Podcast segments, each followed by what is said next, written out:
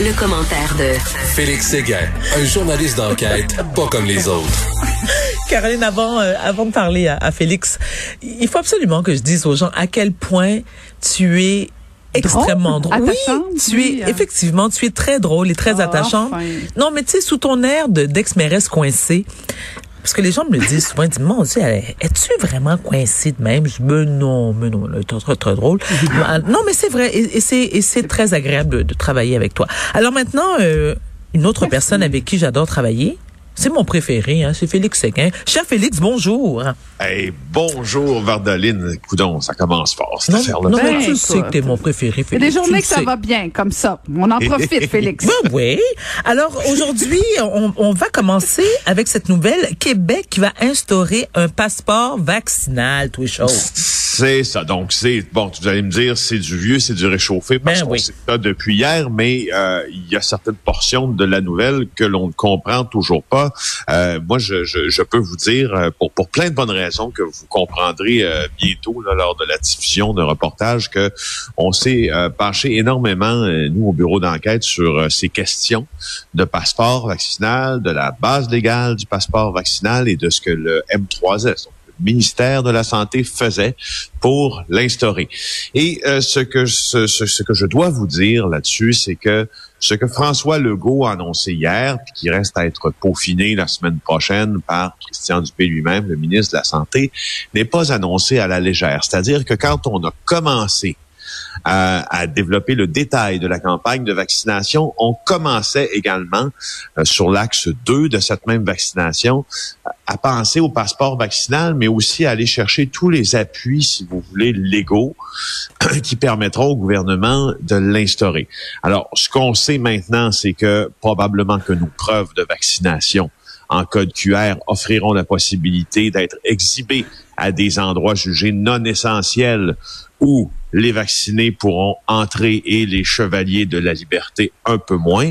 On sait également aussi que, euh, que, que, que, les arguments en faveur de ce passeport vaccinal-là sont un peu différents d'un pays à un autre, mais ça revient pas mal toujours à la même chose. C'est que ça permet d'éviter le reconfinement, puis ça permet de faire le tri euh, aussi entre des personnes qui ont qui ont choisi un peu d'aider leur prochain et d'autres qui se sont dit moi je ça me tu je n'ai pas besoin de ça, sauf pour des situations médicales qui, ou pour lesquelles le vaccin serait proscrit. Alors, euh, deux choses d'un point de vue euh, économique, ce qu'on dit, c'est que ça va relancer, que ça va aider beaucoup la relance. Euh, et mais les opposants, par exemple, ils ont raison sur sur certaines portions aussi, parce qu'il y a une opposition claire qui que, que, moi je comprends sur euh, le, le, danger là, du, du, mur à mur dans ça, puis que des gens soient vraiment reçoit, qui, qui, soit vraiment lésé dans certains droits. Et c'est pour ça que... C'est-à-dire, Félix, c'est-à-dire? Ben, c'est-à-dire qu'il faudra, c'est-à-dire que ce, parmi les discussions, et, je, je, je, vous confirme de très bonnes sources là, que ça a lieu, parmi les discussions hein, entendues dans les différents cabinets, il y a celle justement de juger ce qui sera essentiel ou non essentiel, donc ce qui sera non essentiel, où on devra présenter notre code QR pour un non vacciné. Et là, c'est là où il faut faire attention justement au fameux mur à mur. Il faut pas, il y, a une fine balance juridique à avoir dans, dans, tout ça parce que les oppositions euh, au passeport vaccinal seraient assez facilement plaidables, si vous voulez, en cours, en disant qu'il y en a certaines qui sont inconstitutionnelles parce que ça brime certains droit, entre autres. Donc, euh, tu sais, bon, exemple, aller au, aller, aller au resto, ça, on s'entend, ça, semble être assez facile, sauf pour quelqu'un dont la job, c'est de manger au resto, j'en connais pas une tonne, euh, de dire vaccinés ont le droit, vaccinés ont pas le droit. Mais c'est un peu ça. Il y a des limites à ce fameux code de à ce fameux code QR-là. Euh, il ne faut pas que les gens qui, qui, qui, qui, ne sont pas vaccinés pour des raisons médicales passe aussi à la trappe. Alors, euh, bref, euh, bref, bref, bref, bref, c'est assez, c'est assez complexe, mais ça va se passer. Puis quand on voit ce qui s'est passé à CNN, justement, je sais pas si vous avez vu ça. Oui, on en a parlé euh, en ouverture, oui. Bon, tu vois trois employés congédiés pour ne pas s'être, pour s'être présentés au bureau non vaccinés, ce qui enfreint la politique sanitaire de la chaîne. Donc, c'est comme, c'est comme de l'auto c'est c'est comme ça s'auto-régule à un moment donné cette affaire-là aussi. Puis si M. Trudeau, euh, avec les entreprises de charte fédérale, il le fera euh, pas, Félix, on le sait tous là.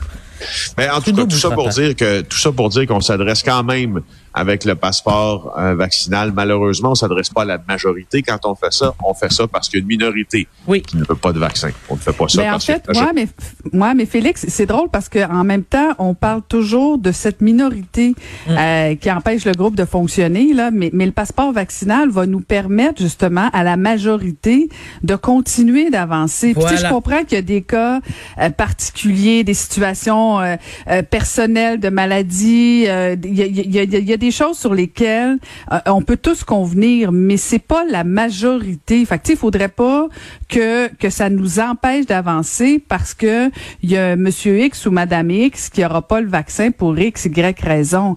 en, en majorité, on devrait tous l'avoir et on devrait tous pouvoir fonctionner dans cette société-là. Je comprends que le gouvernement doit se, se préparer, doit anticiper, doit se pader au plan juridique, mais ça, on le savait depuis le début. Là. Euh, puis on le sait, puis même s'il se prépare euh, de manière démesurée, moi, je vais mettre un petit 2,50 sur le fait qu'il va y avoir une poursuite anyway légale ah, des, des gens qui vont dire que ça n'a pas de bon sens. Et à l'inverse, il y a d'autres qui vont poursuivre en disant, ben, moi, si je vais travailler dans un lieu où les gens sont pas vaccinés, ben, j'ai pas envie d'aller travailler. Mes droits, moi, sont aussi importants que celui qui refuse de se faire vacciner. Puis avec tous les avis légaux que le gouvernement a pris pour le passeport euh, vaccinal, avec tous ceux qui l'avaient pris également pour l'imposition du couvre-feu. Par contre, tu as raison, euh, Caroline, qu'on risque de voir des contestations judiciaires de tout ça. Je me demande par contre si ces contestations-là vont aller très loin parce que vu que ça a été tenté pour l'imposition du couvre-feu. Euh, et, et euh, je crois, sauf erreur là, de mémoire, je crois que le juge n'a même pas accueilli euh, cette, cette requête-là contre, euh, contre le gouvernement parce qu'il n'y aurait pas eu de possibilité d'avoir un débat juridique là-dessus, tant c'était clair. Alors, euh, alors ben, c'est ça. Alors, la morale, du, ce que tu me dis, Caroline, c'est que la morale de l'histoire, c'est que quand tu es assis dans l'autobus, arrange-toi pour t'asseoir dans les premiers bancs en avant puis écouter les consignes du chauffeur parce que quand tu es assis en arrière, tu comprends pas, tu ralentis le groupe. Voilà. Tout à fait. Bon, prochain sujet. Bon, ça, c'est une histoire assez rocambolesque, euh, Félix. Le procès surréaliste de Guy Dion et de Marie-Josée Viau, qui est ce couple qui s'est débarrassé euh, de deux cadavres de deux frères liés à la mafia. Bon, ça, c'est assez particulier.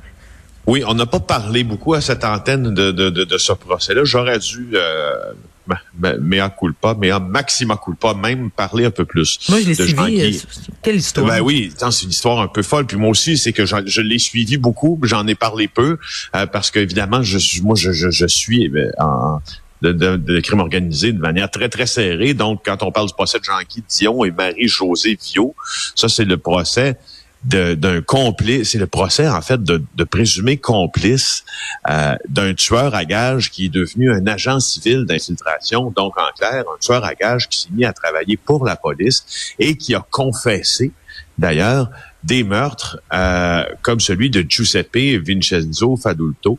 Euh, et puis, il témoigne, il a témoigné longuement pendant des jours euh, au procès de Marie-Josée Viau et Guy Dion, là, au centre judiciaire Gouin à Montréal.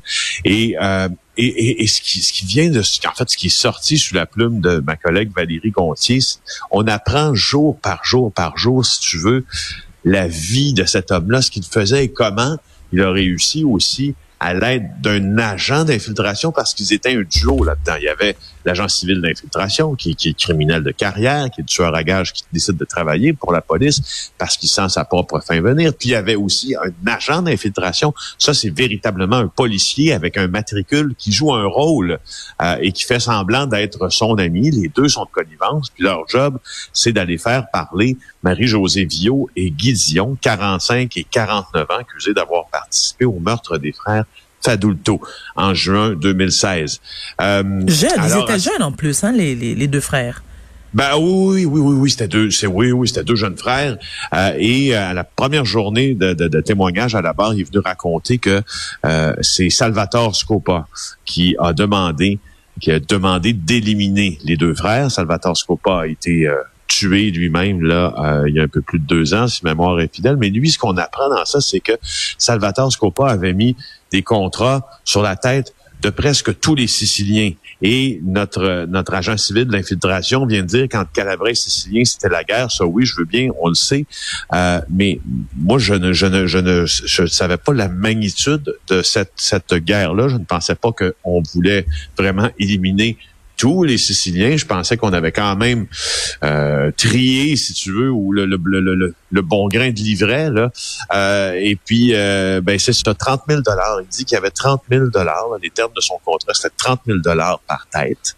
Euh, mais il semble qu'à la dernière minute, il a refusé de tuer les frères Faduto parce qu'ils ont des amis en commun, mais il a changé d'idée quand finalement ils ont entendu dire que les frères Faduto eux-mêmes voulaient le tuer. Et ce qu'on révèle dans ça, c'est quelque chose qu'on révèle, qu'on a déjà révélé dans des livres qu'on a écrits avec Éric Thibault, mon fidèle ami et partenaire Éric Thibault, c'est que les tueurs à gages souvent, ils se font promettre de l'argent pour abattre des gens c'est pas beaucoup. 30 000 dollars pour enlever la vie à quelqu'un. Je sais pas si vous avez replacé ça dans votre propre système de valeur à vous. 30 000. Ben, juste abattre quelqu'un, mais quand tu dis, tu sais, c'est tellement, c'est tellement enlever la vie de quelqu'un d'autre, c'est tellement la chose la plus grave que tu peux pas faire sur la planète. Puis en plus, pour ce geste-là, tu, tu sais, as 30 000 dollars. Moi, des millions, évidemment, suffirait pas à des gens qui ont des systèmes normalement constitués, mais tu dis 30 000, il me semble que c'est pas cher. Ben, il y en a qui le font pour 5 000 aussi, mais bref, 30 000, c'est pas si cher que ça. Et si tu vois, euh, mais surtout si tu te fais prendre, si tu te fais prendre et tu risques ben la, la perpète pour ça, 30 000 c'est ben, C'est ça. Puis on apprend aussi, c'est ça, donc qu'il qui, qui, qui avait un autre contrat aussi qui était d'éliminer euh, Rocco Solecito, mm-hmm. euh, ce qu'il a fait d'ailleurs. Euh, Rocco Solecito, le père de Stefano Solecito, le leader, euh, le, le co-leader de la mafia montréalaise. On lui avait promis 300 000 dollars pour tuer Rocco Solecito, ce qu'il a fait, et il n'a finalement touché que 10 000 dollars. Et c'est toujours comme ça dans le monde des tueurs à gages. Ah. J'en veux à preuve euh, Gérald Galland, qui lui avait même tué parfois pour des considérations futures. Donc on lui avait dit, bon Gérald, écoute, ça te dérange-tu, pas trop d'argent ces temps-ci, pourrais-tu me tuer cette personne-là, puis tu sais, je te remettrai ça. C'est moi, je, je, je, je, peux pas faire autrement que d'être euh, d'être euh, très surpris que, que, la nature humaine elle-même permette ça en disant ben oui, moi je vais aller tuer, on me redonnera ça à un moment donné parce que c'est mon boulot. C'est complètement extraordinaire comme circonstance. Là, je, j'en suis toujours euh, surpris. Voilà. Maintenant, un courtier immobilier reconnu coupable de 11 chefs d'accusation. Ben oui. Euh, D'inconduite sexuelle. Tout oui, et c'est ça, tout va bien. Exact. D'inconduite sexuelle, c'est probablement le mot le plus euh, important à retenir là-dedans. On chef d'accusation, c'est quand même pas mal pour Francis Vallée, un gars de Gatineau, euh, donc accusé d'inconduite sexuelle par une douzaine de femmes. Alors, il a été reconnu coupable de presque tous les chefs d'accusation qui pesaient contre lui par le comité de discipline euh, de l'OICIC de l'OASIC, ben, en tout cas de l'organisme d'autoréglementation du courtage immobilier du Québec, je sais pas comment le prononcer. Alors, euh, c'était des plaintes euh, tu sais, qui étaient assez claires parce qu'en 2014 et 2020, quand il était, lui, dans l'exercice de ses fonctions, euh, il y a eu des comportements sexuels assez inappropriés envers des femmes qui étaient ses clientes. Il se servait en fait du prétexte de l'évaluation gratuite pour se rapprocher d'elle. Et puis euh, là, il a abusé donc d'une forme de relation de confiance pour avoir des relations sexuelles.